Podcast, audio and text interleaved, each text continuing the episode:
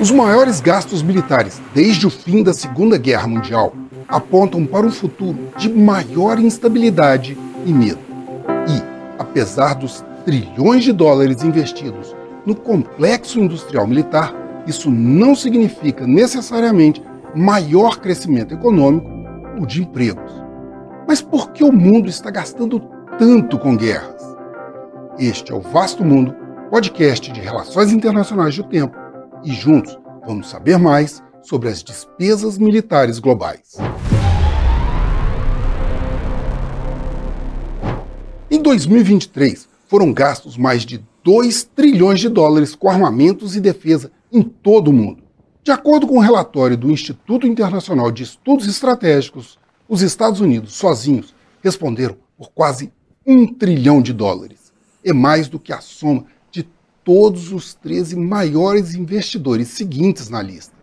Se levar em conta os países da OTAN, essa fatia representa 70% de todas as despesas bélicas no planeta.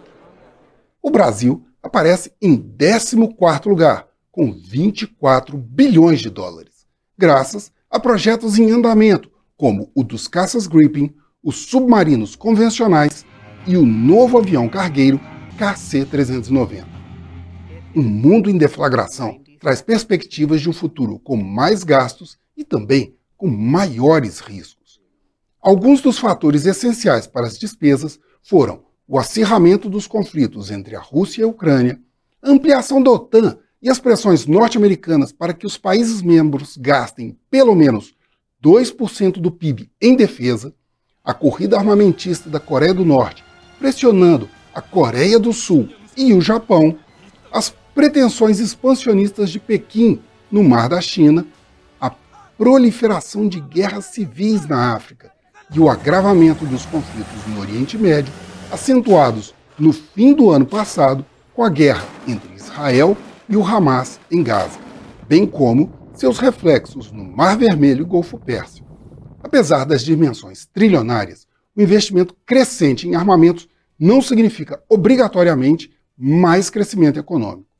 Um estudo da Brown University indica que cada bilhão de dólares destinado ao setor militar gera em torno de 11 mil empregos, enquanto o mesmo valor aplicado em energia limpa ou cuidados de saúde eleva o retorno de empregos para até 17 mil, e mais que dobra se o dinheiro for investido em educação.